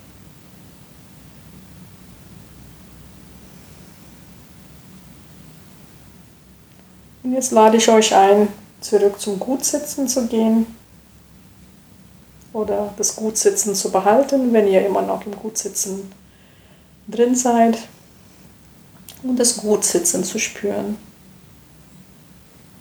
Oder die Sitzposition ändern, wenn notwendig, um das Gutsitzen zu erreichen.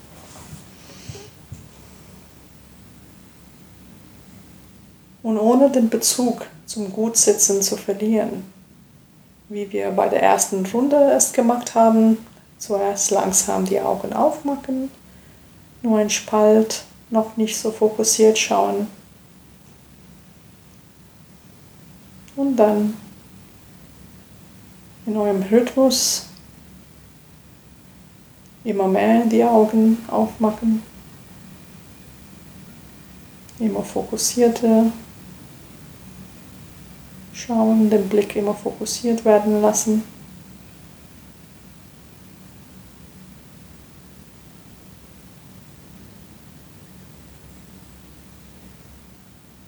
Und ohne den Bezug zum Gutsitzen zu verlieren, um euch schauen, das heißt den Nacken bewegen und die Augen auch wandern lassen, mitwandern lassen, euch orientieren. Nach oben, nach unten, nach rechts, nach links. Bis ihr ganz wieder da seid.